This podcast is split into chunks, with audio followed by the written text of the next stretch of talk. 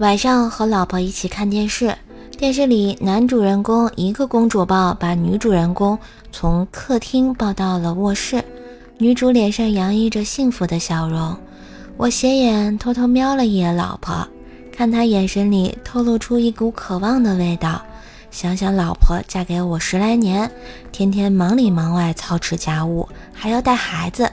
从一个身材窈窕的淑女，慢慢变成了一个微胖的中年妇女，我却从来不懂得浪漫。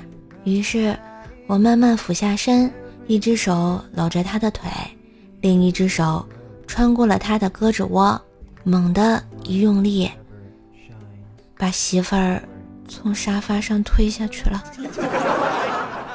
唉，又是一个谜一样的夜晚呀。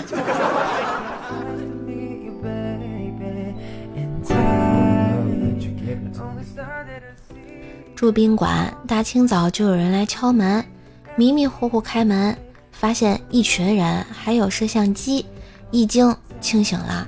再一看，是新郎来接亲，走错门了。要不是我老公把我拉住，我就跟新郎走了呀。不是大姐，你这样真的好吗？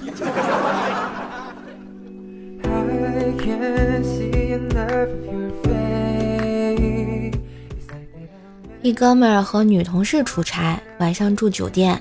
女同事红着脸说：“要不就开一间房吧。”哥们儿一听就不高兴了：“公费出差还不知道享受一下，给公司省什么钱呀？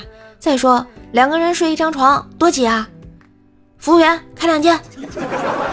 开完房后，哥们儿看着一百六十斤的女同事的背影，深深的捏了一把冷汗呀。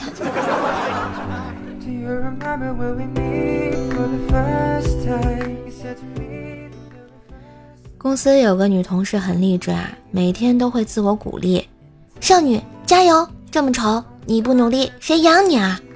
这样的话我听了快一个月，我是有些心疼啦，就鼓足了勇气对她说：“我养你啊！”女同事愣了一下，说：“你是不是傻啊？我说那些话只是为了自我鼓励。”旁边一个同事接过话说：“人家是公司女神，真丑吗？你想啥呢？”幸亏他没同意。哎，漂亮的女人太会骗人了。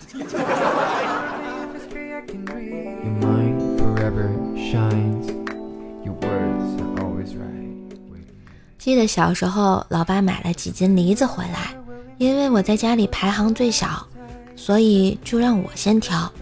我不禁想起来孔融让梨的故事，于是特意挑了一个最小的梨子吃。爸爸见状，上来就给我一巴掌：“为什么不挑最大的？我都准备好了，只要你挑大的，我就动手。你这么懂事啊，让我怎么教育孩子呀？”啊，嘤嘤嘤，委屈屈啊！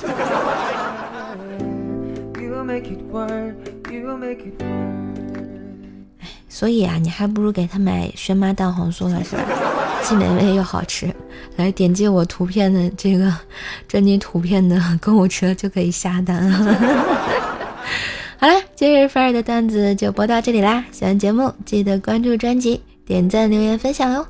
春风十里不如给专辑打好评的你哟，也别忘打 call 带射手上热门啦！